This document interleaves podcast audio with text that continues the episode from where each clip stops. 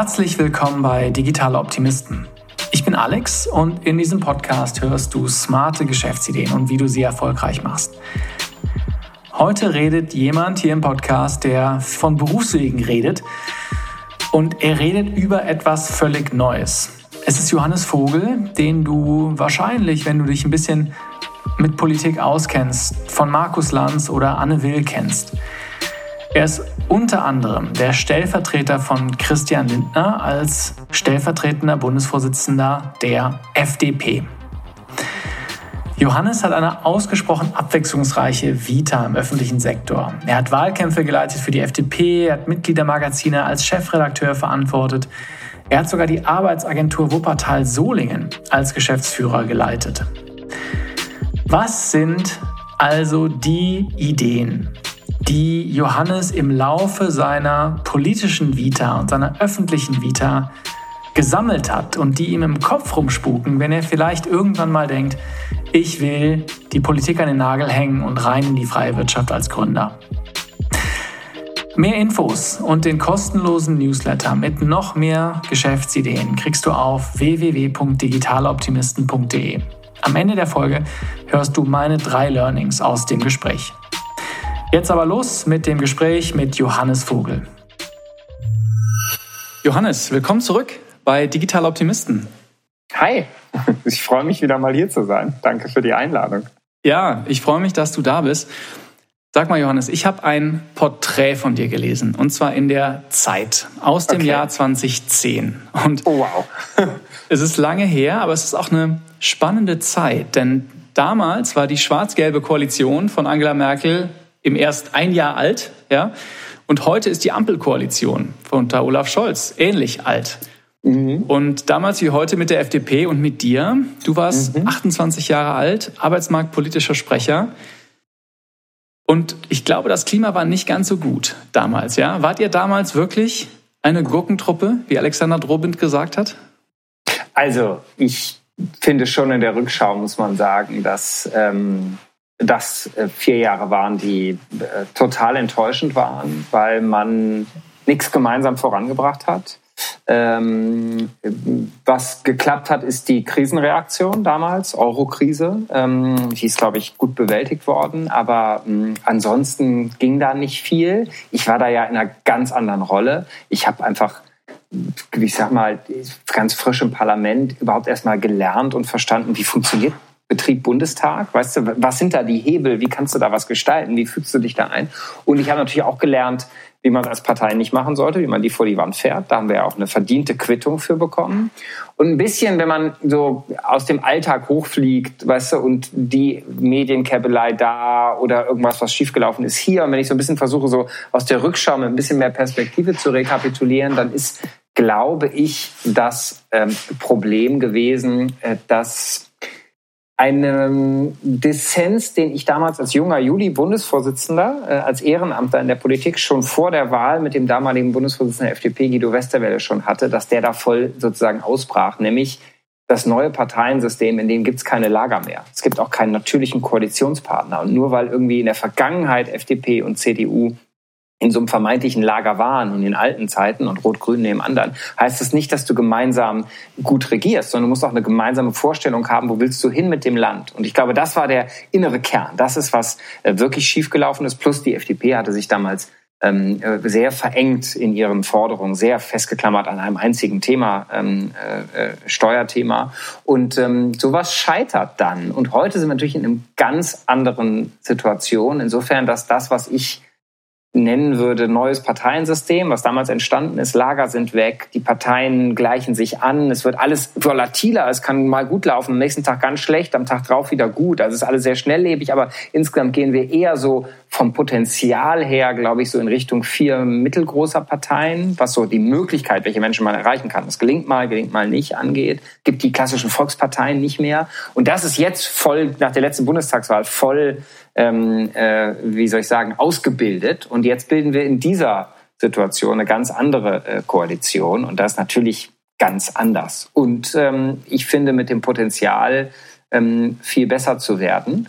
Ähm, das ist zumindest mein Anspruch. Und vor allem mit der Lehre, neben der Krisenreaktion, die uns jetzt auch schon wieder überschwemmt hat, der Krieg in der Ukraine, der war nicht geplant, ähm, äh, und alles, was daraus folgt, die Energiekrise etc., die großen Modernisierungsfragen anzugehen. Denn dass wir heute in vielerlei Hinsicht uns schwer tun, jetzt auch zum Beispiel mit der Energiekrise, das liegt, glaube ich, daran, dass in der Ära Merkel, die damals ich eben auch miterlebt habe, eine ganz kurze Zeit, in der Ära Merkel, aber vor allem auch dann in den, in den anderen Koalitionen, die sie noch gehabt hat. Sie hat ja sehr lange regiert und nur kurze Zeit mit der FDP, aber insgesamt in ihrem Politikstil man überhaupt gar nicht so langfristig gedacht hat und die guten Jahre nicht genutzt hat, um Deutschland zu modernisieren. Und ähm, dann stand die Bundeswehr schlecht da. Ähm, äh, was die Innovationskraft angeht, müssen wir mehr Gas geben. Wir waren Energie, wurden immer energieabhängiger von Russland. Das hat sich in ihrer Regierungszeit von 30 auf 55 Prozent gesteigert. Und all das holt uns jetzt ein. Und darin liegt was über ganz konkrete Fragen, Positionen hinaus, nämlich eine Frage, mit welchem Anspruch machst du eigentlich Politik? so, dass du nur bis Ende der Legislaturperiode denkst oder langfristig in Jahrzehnten. Und das ist so meine Lehre aus damals, heute, Zwischenzeit. Ähm, äh, was kann man aus all dem so ein bisschen lernen, wie wenn ich ein bisschen versuche zu abstrahieren und ein bisschen genereller drauf zu schauen, dann sind das so die Gedanken. Mhm. Ihr wart ja damals, lass uns noch mal einmal ganz kurz zurückgehen, hm. ja, weil ich finde das auch ein spannendes Thema im Kontrast. Schnell, ja. Zu schnell zu hoch. Nee, nee, ganz und gar nicht. Ich, ich finde, Ihr, ihr wurdet damals als so eine Art Boyband dargestellt, ja? Äh, Christian Lindner, Daniel Bahr, Philipp Rösler. Philipp Rösler. Mhm. Genau, vielleicht auch du, ja, ein Stück, obwohl du natürlich ja, ich noch. Ich eine andere eine politische andere Generation, genau. Ja. Bin ich ja bis heute. Hast, habt ihr das so unter euch angenommen? Oder also war das so ein Ding damals? Wir sind jetzt die jungen Wilden, wir sind jetzt die Startupper unter den Parteien vielleicht? Also wir ist ja äh, schon mal sozusagen wirklich falsch, weil das waren ja drei gestandene schon Politiker, die sehr viel länger beruflich Politik machten und dann da in der ersten Reihe waren, eine Führungsgeneration übernommen haben, nachdem dann der damalige Parteivorsitzende Westerwelle dann nicht mehr kandidierte und ich bin eine ganz andere politische Generation, was wie lange man schon Politik macht. Äh, auch heute ja noch bin ich ja jetzt in mehr Verantwortung bekommen, aber trage ja nicht in erster, in der allerersten Reihe Führungsverantwortung, kein Minister oder sowas. Ähm, und ähm, ich glaube deshalb, dass dieses Wir kann ich gar nicht sagen. Ich glaube aber auch, dass die drei, dass ähm, äh, Eduard Mandras Christian und, und Philipp Rösler und äh, Daniel Bahr, das damals mehr so als mediale Überspitzung begriffen haben. Also da gab es ja auch Hermann Otto Solms und ähm, Wolfgang Gerhard noch im Bundestag und Sabine Leuthäuser-Schnarrenberger war Ministerin und so. Also das, das ist ja immer so eine mediale, diese medialen Bilder und Zuspitzungen sind meistens viel weniger ähm, sind meistens halt eine Überzeichnung ähm, und deshalb treffen sie dann das ganze Bild gar nicht. Und ich glaube, das haben die damals auch nicht so empfunden, dass das jetzt die FDP wäre oder das ganze Bild wäre. Das ist, glaube ich, auch nicht klug. Ich glaube, du brauchst immer einen Mix an Typen, Perspektiven, Generationen, mhm. Geschlechter, Hintergründe. Mhm. Ja, du bist schon darauf eingegangen, äh, was sich alles in den seit 2010 verändert hat. Und es ist ja fast einfacher zu sagen, was gleich geblieben ist, ja, weil sich so viel verändert hat. Und äh, der Podcast hier heißt Digitale Optimisten, weil, ja, um, um mal Christian Lindner zu zitieren, ähm, Probleme können auch dornige Chancen sein für mutige, geschäftstüchtige Leute, ja, die daraus äh, Businesses aufbauen, um ein Startup aufzubauen. Winston und, Churchill hat es nochmal, ne, hat's auch mal schön gesagt. Never waste a good crisis. Da ja, ist, da stimmt. dran. Genau. Das, immer den Optimismus, immer das nach vorne sehen. Deswegen äh, ist mir der Podcast auch so sympathisch. ja, ich nehme an, ich nehme an, dass das, dass das Churchill-Zitat wahrscheinlich häufiger mal äh, im Bundestag und im, äh, im Kanzleramt wahrscheinlich genutzt wird. Jetzt ist die Welt natürlich ja massiv anders, ja. Also was, ich weiß gar nicht, wo ich anfangen soll. Gaskrise, Krieg in Europa, äh, China, ja, Wettbewerb durch China und wir reden noch gar nicht medial zumindest über die Finanzierung unserer Steuersysteme, den massiven demografischen Wandel, äh, ja auch das, was äh, auch ja, Kriegsbedrohungen in anderen äh, Fernost, ja. Mhm. Ich denke mir manchmal, Mensch, digital bin ich ein Optimist, aber manchmal bin ich auch ein analoger Pessimist, ja, so ein Stück weit. Wie sieht das aus, wenn du mal einen schwachen Moment hast? Weil ich erlebe dich eigentlich auch in öffentlicher Debatte immer sehr positiv, ja, und, mhm. und auch chancenorientiert. Aber du musst doch auch mal so einen Moment haben, wo du sagst, Mensch, ach, wie sollen wir das alles noch schaffen? Wie sollen wir die Bürokratie äh, äh, modernisieren? Und dann kommen, kommen noch die Babyboomer, die in Rente gehen und dann haben wir noch kein Gas. Ja, welche Themen bringen dich so richtig runter? Also, Gas ist ein gutes Beispiel, weil mich das wirklich manchmal, es gibt da, ähm, also jetzt in den letzten Monaten habe ich darüber natürlich ganz viel nachgedacht und ähm, es gibt da wirklich Momente, wo ich einfach wütend bin. Also vielleicht nicht, nicht down im Sinne von depressiv, aber wirklich wütend, weil es mich rasend macht, dass dieses Land in eine Lage gebracht wurde, wo du von, von, von, von Faktoren abhängig bist, die Zufall sind. Also zum Beispiel, wie gut wir durch den Winter kommen, hat äh, auch damit zu tun, wie warm oder kalt dieser Winter wird. Also plötzlich, wir haben die Vorbereitung, das vorausschauende Denken war so wenig ausgeprägt, also in den letzten Jahren, weil du kannst Gaslieferung ja nicht in ein paar Wochen oder Monaten von, vom Kopf auf die Füße stellen, ähm, dass wir von Faktoren wie vom Wetter abhängen. Also nicht komplett. Wir haben auch schon Dinge, noch Register, die wir ziehen können. Über die diskutieren wir ja auch und bauen jetzt LNG-Terminals in Rekordgeschwindigkeit und fahren andere Bezugsquellen beim Gas hoch und diskutieren darüber, ob wir Kernkraftwerke über den Winter strecken und so. Also es gibt schon ganz viel Hebel, die die Politik noch ziehen kann. Aber es gibt in dem Bereich der Szenarien sind auch Faktoren relevant, wo, mh, die du gar nicht mehr in der Hand hast. Und das finde ich bei einer absehbaren Herausforderung, bei nicht nur völlig unerwarteten neuen Ereignis, was keiner absehen konnte, auch nach Menschen Ermessen nicht, was über uns alle hereingebrochen ist, wo wir gemeinsam durch müssen, ähm, finde ich das äh, geradezu unerträglich.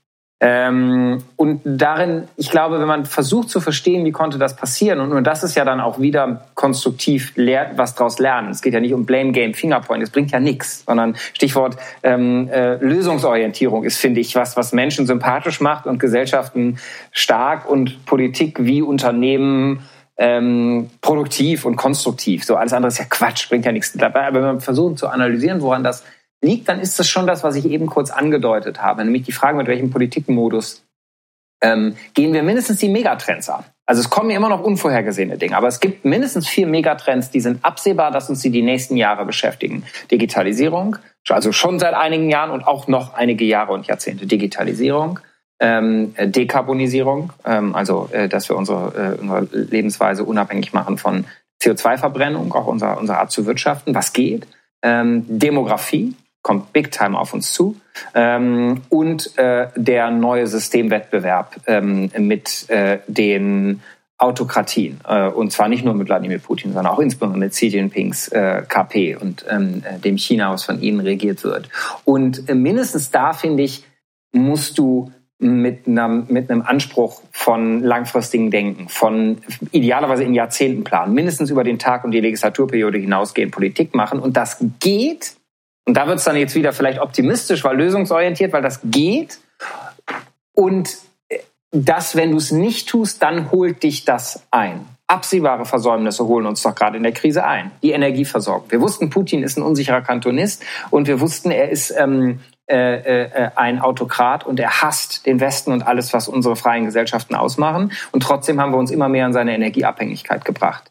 Ähm, wir wussten auch, dass wir bei der Digitalisierung hinten dran sind und plötzlich wurde es in der Corona-Krise ganz plastisch, dass in Gesundheitsämtern nur Faxe verschickt werden. Ähm, und ich will, dass mindestens die Idee doch jetzt ist, dass uns das nicht passiert bei den anderen Herausforderungen. Weil nach Putin kommt Xi dass wir darüber jetzt nachdenken. Was heißt das? Äh, dass wir ähm, äh, bei der Digitalisierung jetzt die Lehre ziehen und das als Wake-up-Call begreifen, dass wir nicht in zehn Jahren dastehen und sagen, ja, puh, jetzt ist die Rente unfinanzierbar geworden, weil wir sie nicht rechtzeitig reformiert haben, weil da haben wir noch die Handlungsfelder. Und das ist dann die Ableitung. Und so bin ich meistens. Ich bleibe das, ich mag einfach nicht bei der Wut stehen bleiben oder bei der Analyse, sondern ich habe Lust, da nach vorne zu schauen. Und wenn ich vielleicht noch ein optimistischer mh, hm, schließen darf, finde ich, dass die letzten Jahre mit ihren Krisen, also zu der aktuellen Ukraine- und Energiekrise kam ja Corona noch dazu, ist ja krass, darf mir auch mal ganz kurz innehalten.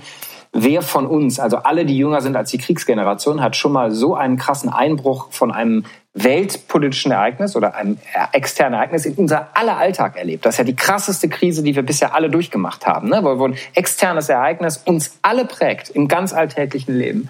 Ähm, dass da drin ja auch, finde ich, aber wieder liegt, gelegen hat, wo die, ähm, wo die Stärken liegen, die uns da rausführen. Ähm, also äh, es war eben Fortschritt, der uns aus der Krise geholt hat. Es war ähm, äh, das Impfstoffwunder, was, äh, äh, was uns das Überwinden der Pandemie möglich macht. Und wie ist das gekommen? Durch, äh, eine, durch ein Unternehmer-Ehepaar, ähm, äh, die was gestalten wollten, die ähm, gar nicht Teil unserer Gesellschaft wären, wenn wir nicht vor einigen Jahrzehnten auch Einwanderung gehabt hätten. Also ähm, Offenheit für neue Technologien, für Gentechnik hatten durch internationale Kooperation ne, mit einem amerikanischen Pharma-Multi. Also wenn du es böse formulieren könntest, könntest du sagen, wäre es nach der AfD gegangen, hätte es äh, Özlem Türeci und Ur als kindertürkischer Einwanderer nie geben dürfen. Wäre es nach manchem Fortschrittspessimisten oder sehr linken Marktwirtschaftskritiker gegangen, dann gibt es ja kein größeres Feindbild als Unternehmer, die mit Gentechnik operieren und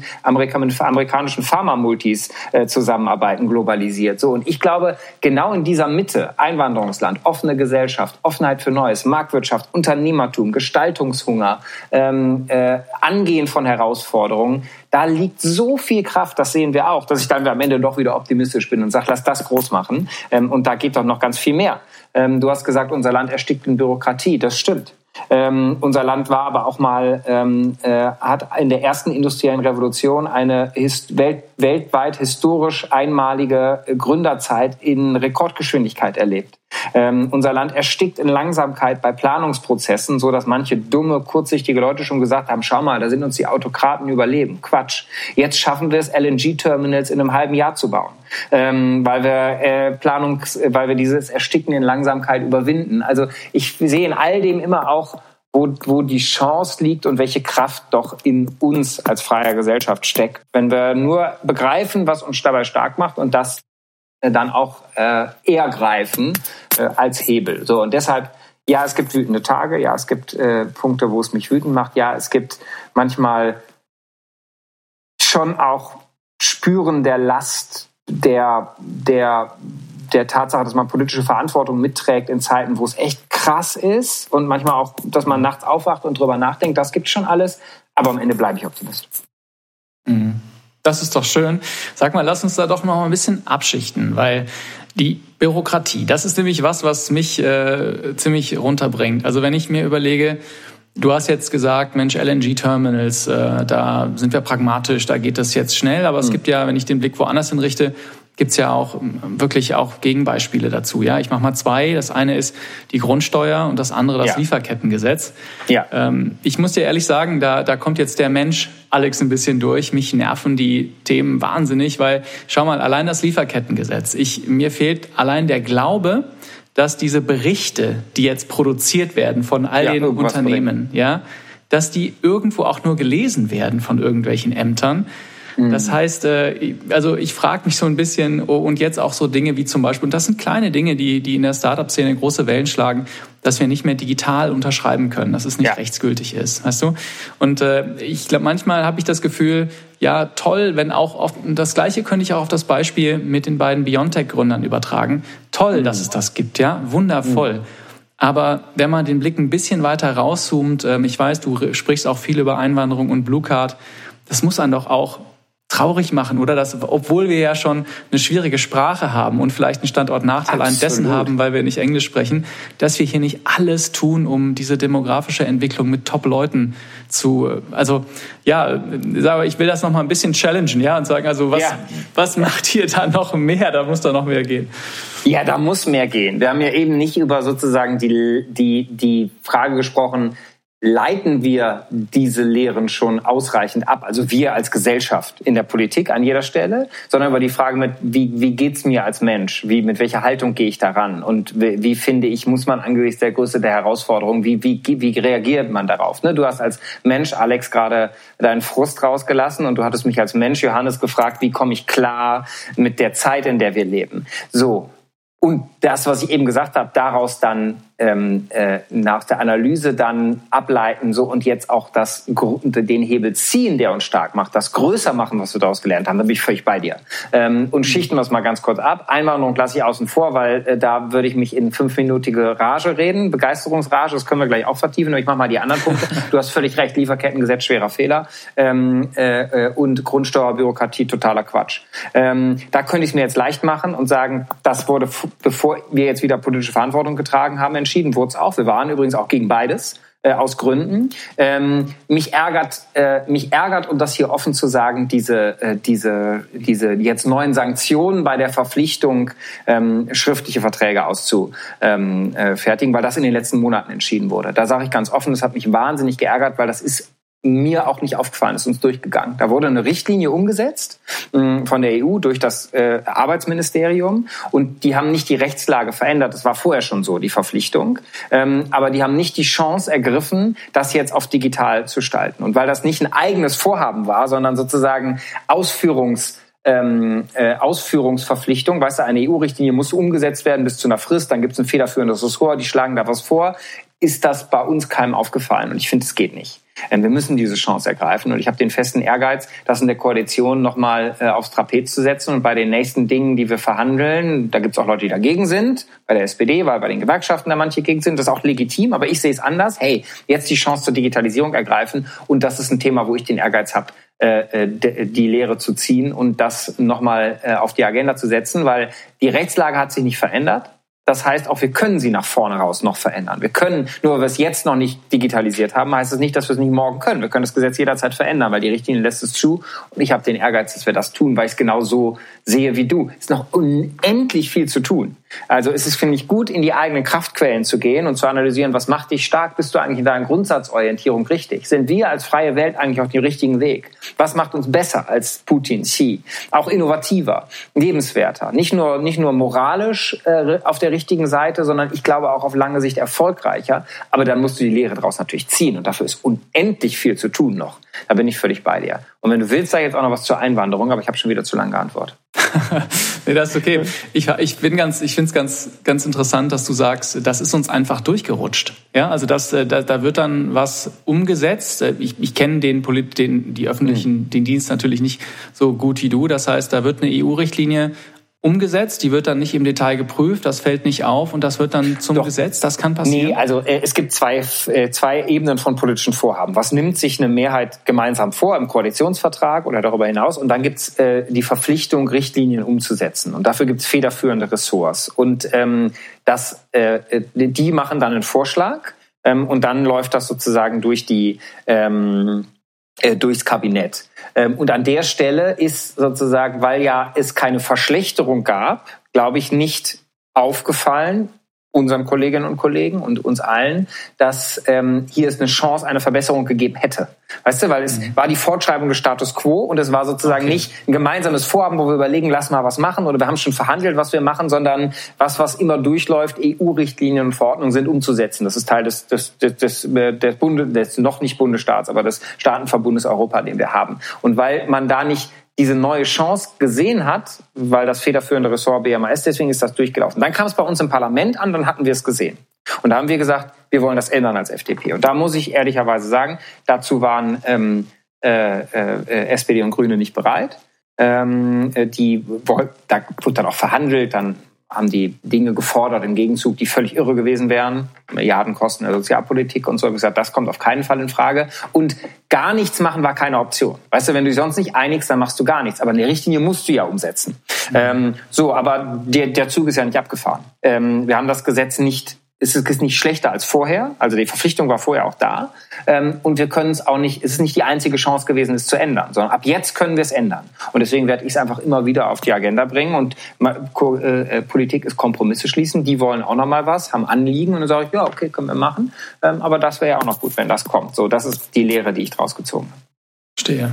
Interessant. Interessant in den Einblicke in, in, in die, wie man die, die Sausage in die Wurstfabrik, ja? Wie was ja, it's, it's, yeah, gibt's auch so einen Spruch, oder? Irgendwie genau. wie die Wurst. Äh, ja, Gesetze und Würste werden äh, genau, die werden mit einem Vermengungsprozess gemacht, ja. speziell. Aber weißt du, da ist viel Dinge, wo du auch, wenn du irgendwie, ich, mache ja nicht mein ganzes Leben Politik und wer weiß, wie, wie, wie, was ich in meinem Leben sonst noch mache. Und natürlich guckst du auch rein und lernst ja auch, was am Prozess du gut findest und was du schlecht findest. Aber ey, der demokratische Prozess ist, ähm, hat so viele Vorteile, ist in anderen Bereichen so viel überlegen. Manche Preise zahlst du eben davon. Und einer der Preise ist, solange, mh, ähm, solange äh, nicht eine Mehrheit der Bevölkerung sagt, die und die Partei darf mit ihrer Vorstellung alleine, solange musst du Kompromisse schließen. Und mhm. manchmal dauert es dann eben länger, bis der Wandel kommt, ähm, weil du die Mehrheit erst überzeugen oder herbeiverhandeln musst. Okay.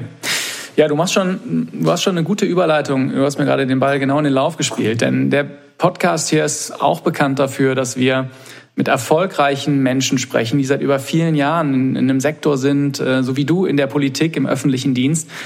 Und äh, wir offen und frei über Geschäftsideen reden. Du kennst vielleicht Leute, die dir so unter vorgehaltener Hand sagen, ich habe da eine tolle Geschäftsidee, bitte klau sie mir nicht. Wir sind das Gegenteil. Ja. Wir teilen hier offen ja, und ehrlich ja, die Ideen, äh, weil ich nehme mal an, Johannes, du bist jetzt auch gerade, äh, dich peitscht die Langeweile nicht. Ja, Das heißt, äh, nee. du hast wahrscheinlich auch wenig Zeit, Geschäftsideen umzusetzen.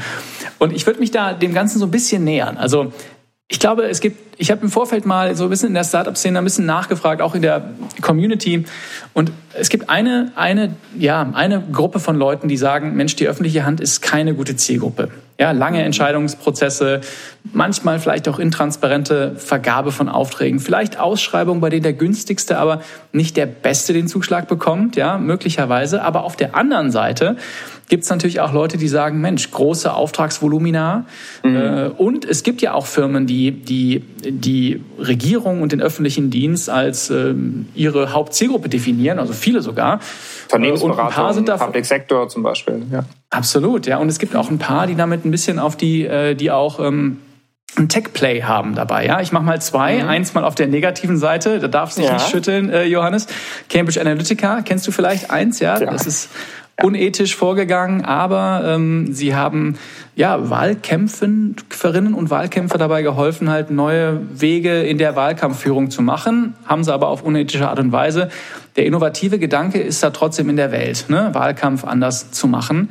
Und ein anderes Beispiel, das noch nicht so ähm, ver, ja noch nicht so äh, vergrämt ist wie wie äh, Cambridge Analytica, Palantir Firma von mhm. Peter Thiel, streitbarer mhm. Typ zwar, ja, aber mhm. arbeitet massiv mit der US-Regierung zusammen. Ich glaube, anderthalb Milliarden Euro Umsatz im Jahr äh, mhm. und brechen eigentlich Datensilos auf in, in mhm. öffentlichen Ämtern, versuchen die äh, äh, ja zu erschließen und bessere Entscheidungen zu treffen. All diese lange Frage, um dir die Frage zu stellen, wie siehst du das? Also ist der öffentliche Dienst, ist das ein gutes, äh, gutes Feld, um da, äh, also eine gute Zielgruppe für, für Startups? Also ich glaube, es, ist, es kommt natürlich halt auf dein Geschäftsmodell an. In welchem Bereich bist du? Wo hast du die Idee? Ähm, aber ich glaube, dass es, ich bin grundsätzlich als Liberaler ja, ähm, warum bin ich eigentlich Liberaler? Warum bin ich bei der FDP? Weil ich halt glaube, ähm, stark sind wir immer, wenn wir die die, wenn wir auf die Freiheit setzen. Und das gilt auf gesellschaftliche Freiheit, gilt für Toleranz, die Freiheit in jedem Lebensentwurf, Chancengerechtigkeit, die Freiheit, dass jede und jeder ganz unterschiedlicher Art auch seinen Weg gehen kann im Leben und diese Gesellschaft nicht versäult ist, nicht, ähm, äh, nicht äh, über die Generationen sich bessere oder schlechtere Chancen festsetzen. Das tun sie eh viel zu sehr, dass du dagegen gekämpfst. Das machen die Liberalen. Da sind auch die Konservativen auf der anderen Seite, die sagen, was soll das mit der, äh, mit der Toleranz und mit ähm, den Bürgerrechten? Geht das, muss das nicht bisschen langsamer machen. Ne? Weil, also der Wandel äh, äh, kommt dann immer erst, wenn es gar nicht mehr anders geht, der gesellschaftliche Wandel so weit ist und so Freiheitsrechte, Bürgerrechte werden vielleicht weniger gewichtet als, als, als Sicherheit und so. Deswegen bin ich kein Konservativer, aber ich bin auch kein Linker und kein Sozialdemokrat, kein Grüner, weil ich auch vor Freiheiten der Wirtschaft setze. Ich finde, Privatwirtschaft ist was Großartiges. Ähm, erstmal Bedürfniserfüllung und Ideen in Produkte und Dienstleistungen umzusetzen. Das ist ja Innovation, das ist erstmal eine Aufgabe von Unternehmerinnen und Unternehmern und nicht nicht einer staatlichen Globalsteuerung. Und deswegen, weil ich das denke, dass diese Kombi kriege ich ja nur, nur im liberalen Denken, deswegen bin ich auch FDPler. Mm, aber äh, wenn ich das zu Ende denke, dann kann ich ja auch nicht schlecht finden, wenn äh, Public und Private Sektor kooperieren.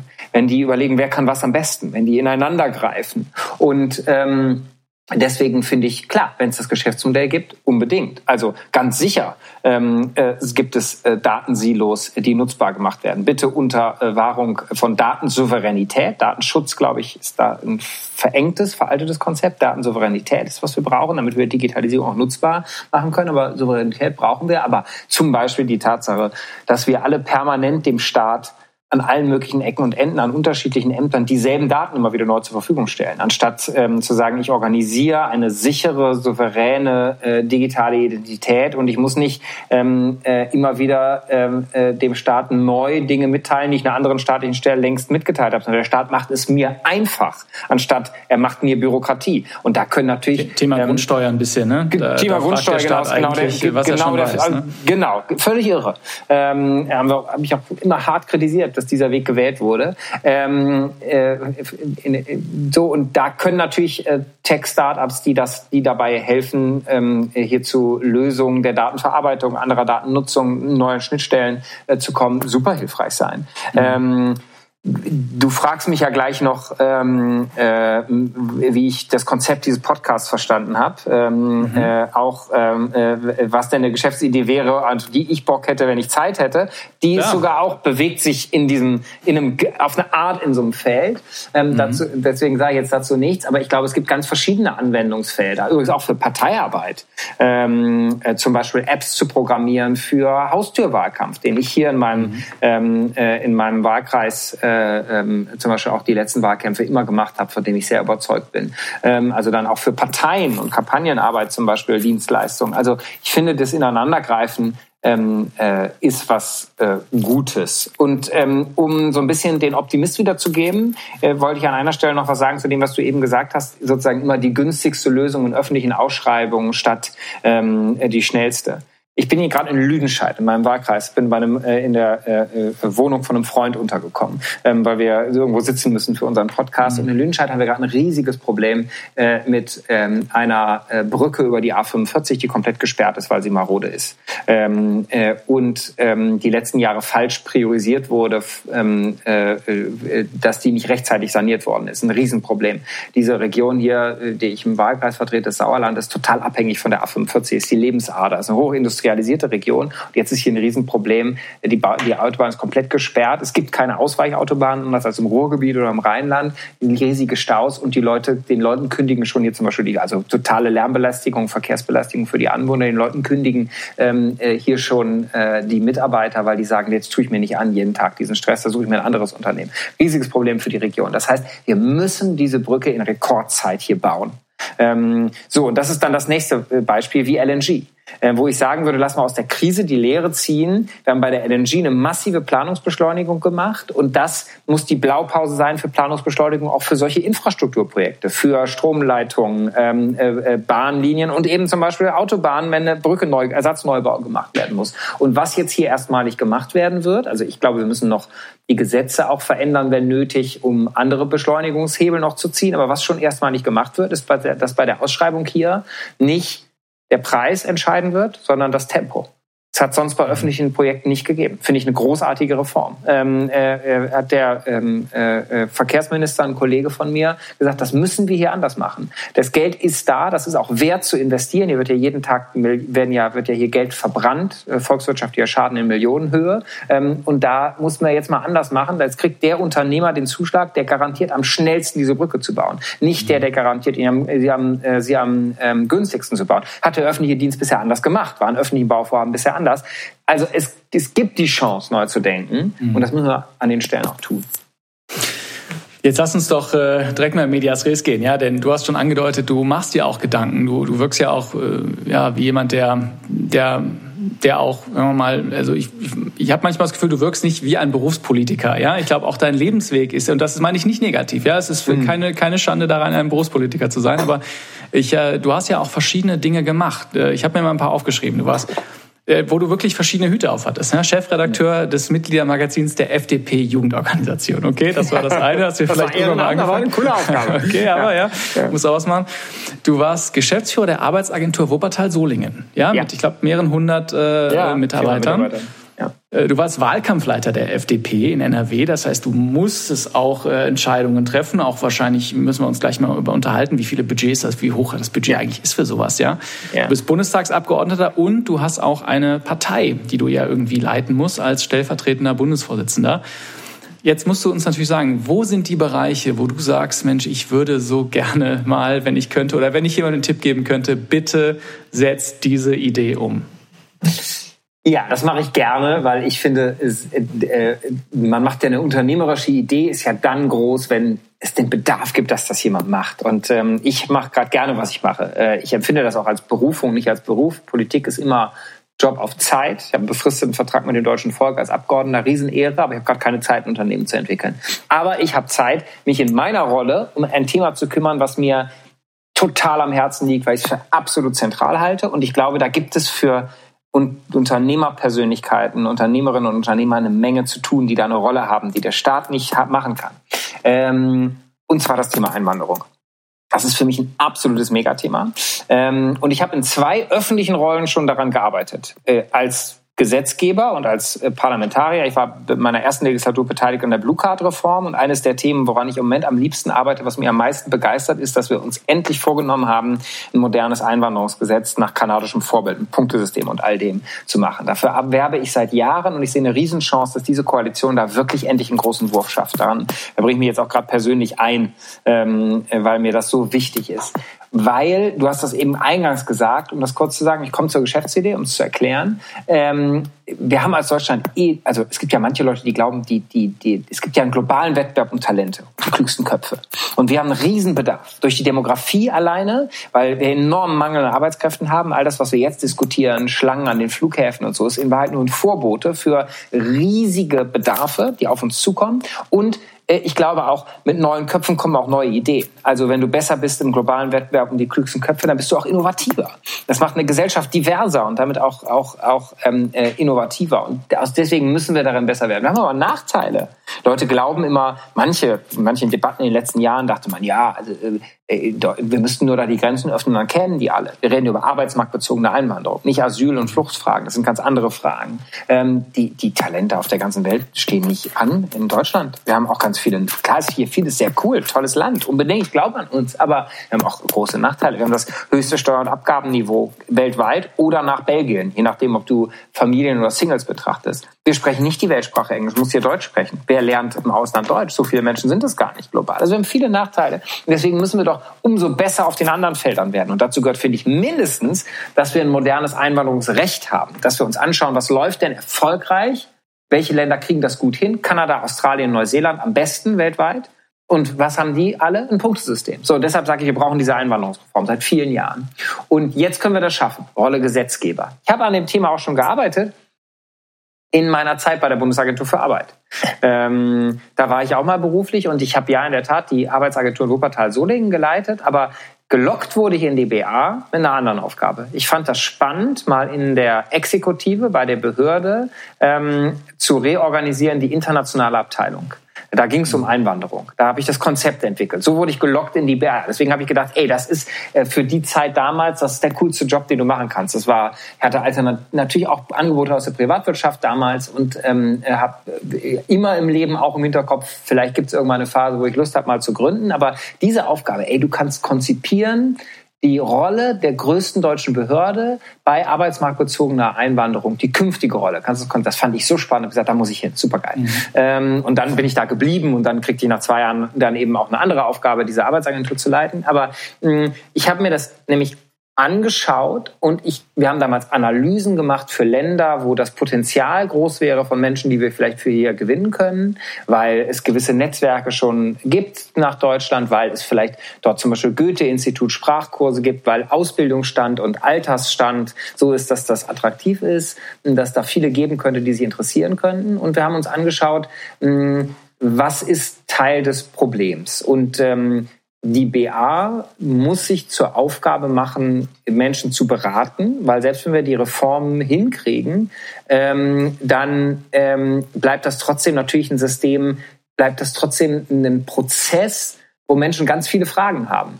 Welche Regeln gelten? Wie kann ich mich da bewerben bei so einem Punktesystem? Wie ist das eigentlich in Deutschland mit der Kinderbetreuung? Und so, wo muss ich mich eigentlich, also ganz viele Dinge, wo finde ich eine offizielle Stelle des Staates, wie so ein Lotse, und wie ein Willkommens ähm, äh, äh, Leuchtturm durch den Prozess lotsen muss. Da gibt's für die, für die Behörden eine Aufgabe und die müssen sie moderner erfüllen als bisher, auch wertschätzen. Ich finde zum Beispiel auch mit Englisch als äh, Amtssprache beim erst, ne, in den ersten Jahren und so weiter und so fort. Aber es gibt Aufgaben, die werden ähm, Behörden nicht machen können. Nämlich in die Länder zu gehen und Pools aufzubauen, Menschen äh, sozusagen bekannt zu machen, welche Chancen es gibt, nach Deutschland zu kommen. Gerade wenn wir diese Rechtsreform hinkriegen, die soll bis Jahresende in Kraft treten, ab nächstem Jahr.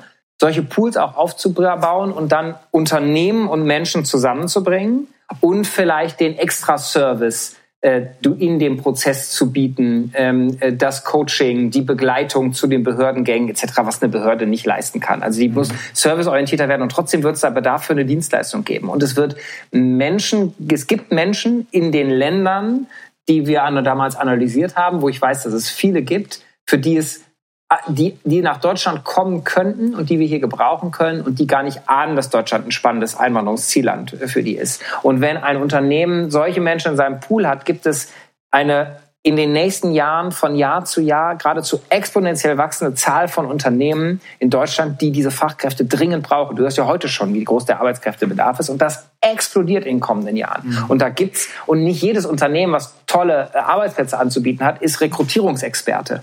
Da gibt's also eine Matching, ähm, eine Beratungs-, Begleitungs- und Matching-Lehrstelle. Und die können, können dynamische Privatunternehmen besser füllen, als dass wir im großen Stil das alles als Staatsaufgabe begreifen. Und deshalb eine ähm, äh, Einwanderungsagenturen für Fachkräfte. Ähm, da gibt's mhm. natürlich schon was. Aber da gibt's nach meiner festen Überzeugung einen riesigen Markt für, der unserer Gesellschaft ähm, äh, helfen würde, die uns, die uns alle voranbringen. Ähm, und der wird grammatisch wachsen, wenn wir das Recht jetzt reformiert bekommen. Und äh, wenn ich nicht gerade Bock und Lust hätte und eine Aufgabe hätte, das Recht zu reformieren, würde ich mich da reinstürzen. Ich bin mir ganz sicher, da ist eine ganze Menge zu tun und auch ein Geschäftsmodell auszumachen. Okay, lass uns mal auf die Idee doppelklicken. Ist ja ganz interessant. Wir kriegen jetzt hier wirklich firsthand die Infos von jemandem, der es wirklich wissen muss. Du hast eben was Spannendes gesagt, nämlich, dass du in deiner vorherigen Rolle bei, bei der Bundesagentur für Arbeit, bei der BA, Analyse gemacht hast, auch zum Beispiel, welche Länder besonders relevant sind, weil ihr euch angeguckt habt, wo gibt's Netzwerke, wo gibt's eine gewisse Affinität mhm. vielleicht zu Deutschland, eine gewisse kulturelle Nähe vielleicht auch. Ich denke gerade, wie würde ich sowas umsetzen? Und meine erste Frage ist, auf welche Länder würde ich mich konzentrieren? Was ist denn damals rausgekommen? Was sind denn die besten Länder, wo, wo es die Talente gibt und die auch eine hohe Wahrscheinlichkeit haben zu kommen? Also äh, da muss ich sozusagen vor die Kamera ziehen, dass ich jetzt natürlich so ein bisschen aus der äh, aus der aus dem Gedächtnis rekapituliere und zweitens natürlich man die Analyse auch immer aktuell halten muss. Also ne, du definierst ja dann Parameter ähm, äh, und die können heute anders aussehen, als das 2014, 15 der Fall war. Ne? Das, das, das ist so. Ähm, aber was ich damals spannend fand, war, dass wir ähm, in Europa natürlich sowieso, das ist ja klar, ähm, aber auch auf ähm, äh, vielen anderen Kontinenten, also wirklich breit, auch über die Welt verteilt, verschiedene Länder hatten, wo dann die Addition der verschiedenen Faktoren, beim einen ist vielleicht ein bisschen mehr Netzwerk, beim anderen passt irgendwie die Berufe, in denen es da viel Ausbildung oder Bildung gibt und unsere Bedarfe und absehbaren Bedarfe und Altersstruktur besonders gut. Bei dem anderen gibt es eine klassische Tradition von dann doch viel Deutschkurse, Goethe-Institute sind lange im Land und so. Also interessant. Und natürlich hast du in Europa ganz verschiedene ähm, äh, Länder, gerade übrigens auch auf dem Balkan ähm, äh, wo ganz äh, viel spannend möglich ist. Nordafrika, mh, mm, ähm, äh, gibt es äh, spannende Potenziale von Ägypten, wo ich mhm. zufällig auch eine Agentur kenne persönlich, die da einiges macht, wo Bekannte von mir selber gegründet haben, ganz tolle, äh, ganz tolle Sachen machen, äh, bis runter äh, zu anderen afrikanischen Ländern wie dem kleinen Kongo, über Mexiko bis hin Pakistan äh, und andere Länder in Asien. Einige passiert ja auch schon viel, dass zum Beispiel von Pflegekräfte von den Philippinen äh, kommen, dass es ähm, viele ITler in Indien gibt, das ist, glaube ich, allgemein bekannt, aber da sind eben auch einige dabei, wo man es gar nicht so, wo man es gar nicht so äh, erwartet hat. Und ein paar Beispiele habe ich jetzt bewusst genannt. Mhm. Kann man das Ganze oder wie hilfreich ist es, das Ganze mit öffentlichen Partnern zu machen? Also zum Beispiel die Bundesagentur für Arbeit hat ja ein großes Interesse. Vielleicht auch sowas wie die Goethe-Institute, die ja eine, mhm. Äh, eine, eine Infrastruktur schon vor Ort aufgebaut haben. Wer fällt dir da ein? Mit wem müsste man da reden, um so eine Idee zu starten? Also wer, wer wäre geeignet? Ich würde definitiv ähm, äh, sagen, sozusagen, es muss öffentliche Rollen geben in diesem Prozess und gleichzeitig müssen die Behörden klar ihre Rolle kennen. Also ich finde, es muss alleine ja eine öffentliche Beratungsinstitution für Einwanderungsinteressenten geben. Das kann nur die BA sein, im Rahmen zum Beispiel dieser Make It in Germany-Kampagne, die äh, die Regierung gemacht hat, die, finde ich, eine gute Basis ist. Ähm, und das ist eben die größte Arbeitsmarktbehörde. Da sind die Strukturen angelegt worden. Ich habe selber daran mitgearbeitet. Das muss es geben. Die Goethe-Institute sind natürlich spannende Ansprechpartner, genauso wie Außenhandelskammern, aber Goethe-Institute, weil die ja Deutschkurse anbieten anbieten. Da ist ja offensichtlich im Ausland dann potenzielle Interessenten ne? und man könnte sagen Kundenpotenzial. Aber ich glaube, richtig verstanden glaubt man eben nicht, die Behörden können das alles selber machen. Goethe-Institut machen Sprachkurse. Die werben nicht Einwanderungsinteressenten an. Die BA kann auch nicht überall sein und totale Verzettelung, Verkennung von unternehmerischen Potenzialen zu glauben, die, eine deutsche Behörde kann dann alleine Rekrutierung machen. Ich glaube auch, dass die das ähm, so sehen werden, dass die mit privaten Partnern natürlich zusammenarbeiten müssen, ähm, die dann intensiver in einem Land sind, mehr können. Ähm, äh, die äh, zusätzliche Angebote machen, die sich vielleicht dann auf eine äh, Region, einen Markt, ein Land konzentrieren und da ganz intensiv präsent sind. Und ähm, das sind aber Partner, die ich nennen würde. Ich würde ähm, äh, DBA nennen, ich würde die Goethe-Institute nennen, ich würde die Außenhandelskammern nennen an äh, öffentlichen oder äh, quasi öffentlichen Institutionen, mit die man natürlich im Blick haben muss, sozusagen. Mhm. Ja, ich denke vor allem da jetzt auch an so eine Go-to-Market-Strategie. Ja, stell mal vor, wir mhm. würden uns, angenommen, wir denken das mal weiter, wir würden uns Ägypten, oder ist es jetzt schlechter, ist dein, dein Kumpel schon, dem wollen wir keine Kon ja. Konkurrenz machen, dann sagen wir halt, ja. äh, weiß ich nicht, Rumänien, ja. Ähm, dann ist natürlich toll in so einer Strategie, Mensch, es gibt Leute im Goethe-Institut, die schon sich für Deutsch interessieren. Ja, Work in Germany, Make it in Germany, ja, da könnte man mhm. gleich ein paar, äh, ein paar Angebote machen.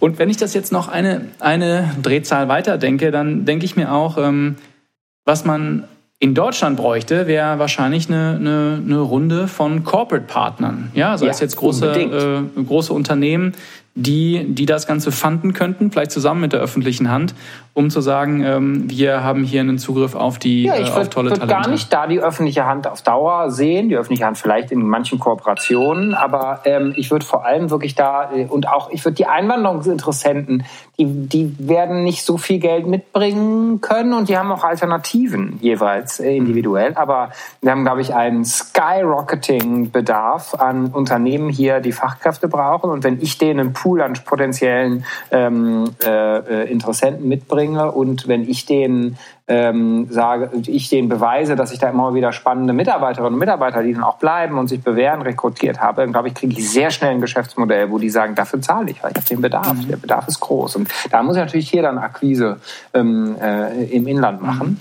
Mhm. Ähm, so, und ähm, äh, da ist, glaube ich, viel Luft, äh, äh, dann zu überlegen, wie mache ich das am besten? Äh, mhm. was, was unterscheidet mich von Wettbewerbern? Was gibt's da noch nicht? Was, wie spreche ich so eine Unternehmerin oder einen Unternehmer am besten an? Wie, wie erreiche ich die? Was, was brauchen die? Wie, ähm, äh, äh wie tailor ich meinen Service für die optimal? Ähm, was die brauchen, was die nicht brauchen und finde dann raus, was äh, sich da auch entwickelt sozusagen an, äh, an Bereitschaft dafür dann auch zu fanden. Mhm. Was du beschreibst, ich finde es deshalb interessant, weil du beschreibst einen klassischen ähm, ineffizienten Markt. Ja, es gibt äh, Angebot mhm. und Nachfrage und sobald du ein Land verlässt, äh, auch eine, äh, eine, eine, Gesetzgebung verletzt, dann ist es äh, verlässt, ist es nicht mehr ganz so einfach, einen, einen effektiven Markt herzustellen, weil es halt auch äh, teuer ist und, und auch Unwissenheit und, und, und so weiter. Deshalb ist das echt ganz interessant. Sag mal, ich will dir auch mal, ich, jetzt präsentiere ich dir mal eine von meinen Ideen, ja, die ich dir präsentieren ja. will.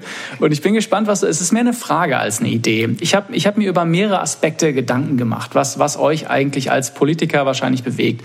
Wir könnten über den Wahlkampf reden, wir könnten über die Leitung einer Partei, ja, wie macht ihr eigentlich Mitgliedermanagement? Gibt es da auch so CRM-Systeme, Customer Relationship Management-Systeme, mhm. aber auch sowas wie Personal Branding ist ja auch wichtig, ja. Also, aber ich habe mir einen anderen Bereich rausgesucht, nämlich das Thema Marktforschung. Ich habe nämlich mal vor Jahren einen Artikel gelesen über Angela Merkel, die, so mhm. hat der Spiegel geschrieben, und ich glaube, es war nicht Klaas Relotius, der das geschrieben hat, hat äh, gesagt, dass sie auch sehr stark nach, äh, nach äh, Marktforschungsdaten, nach Stimmung in der Bevölkerung entschieden hat. Vielleicht gab es auch so ein paar Entscheidungen auch beim Atomausstieg, aber das wollen wir jetzt nicht, nicht vertiefen. Das mhm. heißt, was nutzt ihr eigentlich, um relevante Trends in der Bevölkerung auch aufzuspüren. Und ich mache jetzt mal noch, erlaubt mal noch den Nachsatz, weil in der mhm. Corporate-Welt gibt es natürlich unglaublich spannende Systeme, die heißen zum Teil Sprinkler, wo man auf Social Media schon gewisse Trends rauslesen kann. Wie zum Beispiel, weiß ich nicht, wenn ich jetzt in Mode, wenn angenommen wir beide würden jetzt eine Firma aufmachen und wir verkaufen jetzt Herrenoberbekleidung, ja, und mhm. wenn wir jetzt rausfinden würden, Lachsfarben ja, ist der neueste. Schrei mhm. und dass die, die, die größten Influencer, weiß ich nicht, aus Südkorea tragen alle lachsfarbene Hemden, dann sollten wir das wissen, weil vielleicht kommt der Trend in einem halben Jahr auch zu uns. Mhm. Gibt es sowas auch in einer Partei oder ist das ein Potenzial? Das ist eine sehr gute Frage, ähm, weil das eine Spezifik Spezifikum, ein Spezifikum unserer Demokratie beschreibt, nämlich dass wir insgesamt im internationalen Vergleich zum Beispiel zu Demokratien wie den USA am krassesten insgesamt sehr wenig Geld umsetzen in dem Bereich. Ähm, Parteien sind im Vergleich zu Privatunternehmen nicht sehr gut gefundete Gebilde. Ähm, und in Deutschland haben wir Public Funding zum Beispiel für Fraktionen etc. Aber da ist die Rechtslage ganz klar und der Bundesrechnungshof sehr davor, dass davon nichts für Kampagnen und Parteiarbeit verwendet wird. Das heißt, es gibt natürlich Institutionen, es gibt die demoskopischen Umfrageinstitute, klar. Es gibt auch ähm, äh, Agenturen, die äh, beraten bei Social Media, äh, auch Einzelberater. Es gibt ähm, einen Markt für ähm, äh, natürlich für irgendwie digitale Dienstleistungen für Parteiarbeit, App-Programmierung etc. pp. Es gibt auch Marfo natürlich über, über Demoskopie hinaus, aber insgesamt ist das in Deutschland ein sehr kleiner Markt, weil die professionelle Politik eben sehr klein. Politikparteien sind zu 95 Prozent ehrenamtliche Gebilde. Ähm, mhm. Und richtig Geld in die Hand nehmen tun die immer nur alle paar Jahre im Wahlkampf kampagnieren. Und das ist auch im Vergleich zu USA überhaupt nicht viel Geld. Das heißt, ähm, das da gäbe es, glaube ich, ganz viele Möglichkeiten. Ähm, da würde, da gibt's auch in den Parteien, äh, kann ich auch in meiner, äh, meinen Aufgaben, die ich da hatte in der Vergangenheit sagen, natürlich enormen Bedarf, noch mehr zu wissen, noch mehr zu verstehen, noch genauere ähm, Infos zu haben über die Bürgerinnen und Bürger. Nicht nicht, weil man äh, danach, finde ich, Positionen abhängig machen sollte. Da halte ich es mit Walter Scheel, der sagt, die Aufgabe eines Politikers ist das Notwendige populär zu machen, nicht das Populäre zu tun. Aber weil du natürlich Teil der Analyse muss ja sein, was ist richtig? Wie analysierst du ein Thema in der Sache? Aber wie denkt die Bevölkerung? Wie genau schauen die da drauf?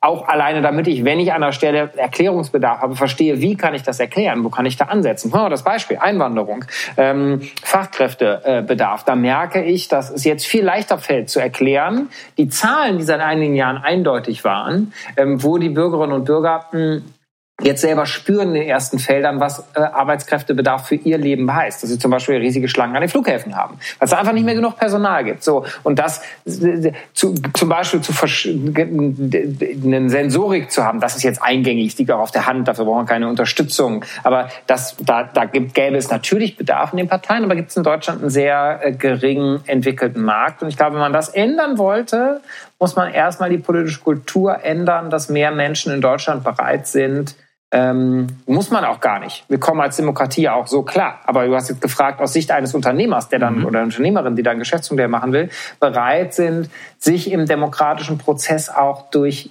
Geldeinsatz zu engagieren, also zu spenden. Weil nur so, also wie kommen in den Demokratien, wo mehr Geld für professionelles Campaigning, professionelle Politikberatung und so umgesetzt wird, wie kommt das rein? Das ist im Wesentlichen das Spenden. Und in Deutschland haben wir ja zum Beispiel im Vergleich zu den USA ein völlig unterausgeprägtes Microspending-System. Ich will überhaupt nicht in die USA, da wird viel zu viel Geld umgesetzt für die Demokratie. Aber selbst wenn du nur zehn Prozent mehr davon haben müsstest, der erste Schritt würde, müsste sein, du müsstest die politische Kultur so verändern, dass es für die Bürger normal ist, neben der Stimmabgabe auch gelegentlich mal eine Partei mit einem kleinen Betrag, fünf Euro oder so, zu unterstützen, wenn sie ähm, findet, die marschieren in die richtige Richtung oder in die falsche, weil nur so würde hier ein überhaupt größerer Markt entstehen. Der ist in Deutschland im Vergleich sehr klein. Es muss nicht schlecht sein, aber da gibt's ja auch nicht nur schwarz oder weiß. Da gibt's ja nicht nur Deutschland hier und USA da, ähm, äh, sozusagen millionenfach, sondern da gibt's ja auch ganz viele Nuancen dazwischen und das terrieren wir in unserer Demokratie natürlich einfach als Gesellschaft insgesamt miteinander aus. Ähm, und äh, das ist der Knackpunkt an der Stelle. Mhm. Das heißt, lass mich das nochmal noch mal auch aufs Essentielle runterkondensieren. Es gibt ja Elemente, die wir aus der US-Politik übernehmen. Zum Beispiel mhm. TV-Duell. Ja, das kam ja. irgendwann auch zu uns.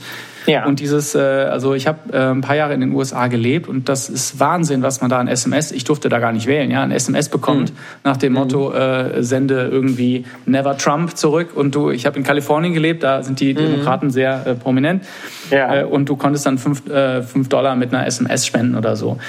Ähm, lass mich das nochmal genau verstehen. Das heißt, ist das Gesetz durch den Gesetzgeber verboten oder gäbe es theoretisch auch, ich glaube, die AfD hat mal so einen, so einen Goldhandel gemacht und hat die Partei daraus, ja, das äh, gib uns 100 Euro und nicht, du kriegst 100 Euro. Das, ist, ich das mein, war das will Fall ich, äh, illegal, genau. Genau, das will ich ausblenden. Ja, also ich will keine das nicht, nee, nee, nee, nee. Also wir haben ein viel höheres Datenschutzniveau als die USA. Das heißt, ähm, und ähm, parteipolitische Orientierung ähm, äh, ist natürlich unterliegt dem Datenschutz. Ähm, äh, so und überhaupt deine Daten, welche Organisation, das gilt ja für private Organisationen genauso. Wir haben in Deutschland ja ganz viel wie geringere Möglichkeiten, Daten äh, einzuspeichern, SMS zu erfassen, Handynummern und dann Werbe-SMS zu schreiben. Und das, glaube ich, ist auch gut. Da haben wir auch eine andere Kultur. Das wird man auch nicht ändern können. Das ist aber hier nicht der Kern. Natürlich ist das auch etwas, was in den USA viel mehr geht. Hier ist der Kern, dass ähm, Menschen sich weniger im politischen Prozess auch über kleinere Geldspenden engagieren. Also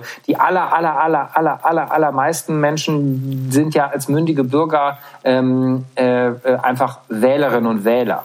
Ähm, und wir haben insgesamt auch schon eine geringere Kultur, sich politisch zu bekennen, zu sagen, ich wähle X, ich wähle Y, was ja dann Parteien zum Beispiel dann dazu gehört. Und dann könnte man sich von der Partei an der Haustür ansprechen lassen oder an einem Wahlkampfstand sagen, hier und ihr könnt mir auch Infos zukommen lassen. Da ist, glaube ich, gar nicht so sehr die Daten, sondern mehr die Frage, dass die Leute sich gar nicht bekennen wollen. Ich bin, also bevor nicht die Schwelle der Parteimitgliedschaft überschritten wird, und das sind ja sehr wenige bei allen Parteien im Vergleich zur Gesamtbevölkerung, das sind ja wirklich die Heavy Heavy-User, das sind die absoluten Überzeugungstäter, das sind die krassen Junkies. So, weißt du? Ähm, und dann noch obendrauf die Spitze, die dies dann eben auf Zeit beruflich gar machen. Aber das ist ja, ähm, ähm, das ist ja nicht die, die breite Masse. Ähm, und dieses Bekennen, also es gäbe ja schon Möglichkeiten, datenschutzkonform Dinge zu äh, erheben und dann Kontakt aufzunehmen, aber sehr wenige Menschen in Deutschland, das ist ja auch legitim, ist die Entscheidung der Bürgerinnen und Bürger, wollen sich bekennen. Ich bin eher FDP-nah oder eher Grün-nah oder eher CDU-nah, haltet mich mal gerne auf dem Laufen, sprecht mich gelegentlich für Spenden an. Und es gibt eine geringe ähm, äh, Kultur zu sagen, sozusagen, für mich ist Involvement gibt nicht, ist nicht nur wählen oder gleich das volle Programm, ich bin gar Parteimitglied, sondern ist vielleicht ein bisschen mehr als wählen. Ich supporte einmal im Jahr mit einer kleinen Spende von fünf Euro oder so. Das, das, diesen kulturellen Teil, das ist die größere, die, glaube ich, die größere Hürde hier. Und das ähm, können Parteien nicht, nicht äh, kreieren. Ähm, ist auch gar nicht ihre Aufgabe, sondern das ist erstmal die politische Kultur, die wir als Gesellschaft miteinander aushandeln und Parteien reagieren dann darauf und ähm, gestalten danach die Aktivitäten, kommunikative Aktivität und Wahlkampfaktivität, die sie als ihre wichtige Aufgabe in unserer Demokratie dann wahrnehmen. Mhm. Das heißt, es bleibt eigentlich so, der, man muss schon sagen, der Wahlkampf ist eigentlich so der, der Moment, wo Parteien am meisten Geld ausgeben. Ja, da ist dann äh, mhm. Geld vorhanden, da wird es ausgegeben und ansonsten ähm, ist, das, ist das überschaubar. Genau. genau. Mensch, Johannes, ich habe äh, noch so viele Sachen auf dem Zettel, ja, aber ich fürchte, dass wir langsam zu einem zu einem Ende kommen müssen, sonst überstrapazieren wir ja vielleicht noch ein drittes die... Mal kommen. Ja, ja vielleicht, bei, bei vielleicht müssen wir ja. gerne, ja, vielleicht äh, machen wir das, ähm, keine Ahnung, in einem Jahr oder zwei. Da gibt's wahrscheinlich wieder reden wir über neue Krisen. Aber wir können und dann und dann mache ich mir eine große Notiz, kann ich mittlerweile auch äh, digital signieren. Ja, das wird das wäre meine ganz große, mein ganz großer Wunsch. Johannes, vielen Dank für dieses ungewöhnliche Gespräch, glaube ich. Ich glaube nicht, dass du so oft schon über Geschäftsideen gesprochen hast. Das ist so ein bisschen der, der Witz nee. dieses Podcasts. Äh, ich, ich danke dir recht herzlich für, dafür, dass du mitgemacht hast und wünsche dir äh, einen schönen Tag und viel Erfolg. Alex, danke dir. Bis ganz bald. Hier ist wieder Alex mit meinen drei Learnings aus diesem Gespräch. Erstens, Politik ist eine Wurstmaschine. So richtig weiß man nicht, was in der Wurst, also in den Gesetzen drin ist. Johannes, das fand ich ganz spannend. Johannes hat selbst gesagt, dass das Lieferkettengesetz, das Firmen im ganzen Land, vielleicht auch deine gerade dazu verpflichtet, riesige Reports über ihre Lieferkette zu produzieren, Quatsch sei. Ich frage mich ja immer, ich habe es auch im Podcast gesagt, wer zur Hölle diese ganzen Reports in welchen Ämtern eigentlich lesen soll. Und dass wir nicht digital unterschreiben können, rechtssicher digital unterschreiben können in Deutschland, ist für mich total peinlich, ein absolutes No-Go. Und da sagt er, es ist einfach durchgerutscht. Ganz interessanter Moment. Am Ende ist es vielleicht dann doch auch im Politikbetrieb, wo halt auch Fehler passieren. Zweiter Punkt. Optimismus. Der Podcast heißt Digitale Optimisten und wenn du jetzt ein paar Folgen gehört hast, dann weißt du, auch ich neige eigentlich sehr zum optimistischen Denken. Aber manchmal, wenn man die Nachrichten hört, wird es einem doch Angst und Bange angesichts der Weltlage. Ich fand es sehr interessant, wie Johannes das sieht und wie er an die Kraft unseres Landes glaubt. Kam für mich auch, ehrlich gesagt, nicht aufgesetzt, sondern ziemlich glaubwürdig rüber.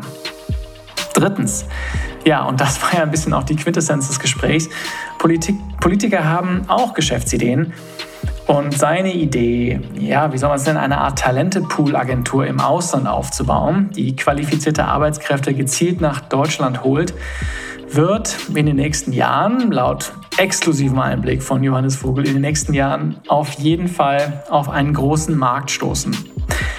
Wir haben die Idee genommen und auf digitaloptimisten.de mal ein bisschen ausdetailliert. Wenn du also mehr wissen willst, dann geh gerne auf www.digitaloptimisten.de und da haben wir noch ein paar weitere Geschäftsideen aufgeschrieben, die wir haben, als wir über den politischen Bereich gebrainstormt haben. Wenn du übrigens mehr über so die Art der Geschäftsidee hören möchtest, dann empfehle ich dir die allererste Folge von Digital Optimisten mit Hannah Asmussen von Localize, die mittlerweile was ganz ähnliches macht, aber auch die Heroes Grow Staffel, zwar die erste Staffel mit Samuel Schneider von Journeyman. Du kennst Samuel natürlich auch aus den Unicorn Ideas. Das war's für diese Folge. Mir hat's wahnsinnig viel Spaß gemacht. Nächste Folge kommt wie immer nächsten Montag. Mich erreichst du unter alexander.digitaloptimisten.de mit Feedback oder deinen Geschäftsideen. Ich freue mich aufs nächste Mal und bis dann.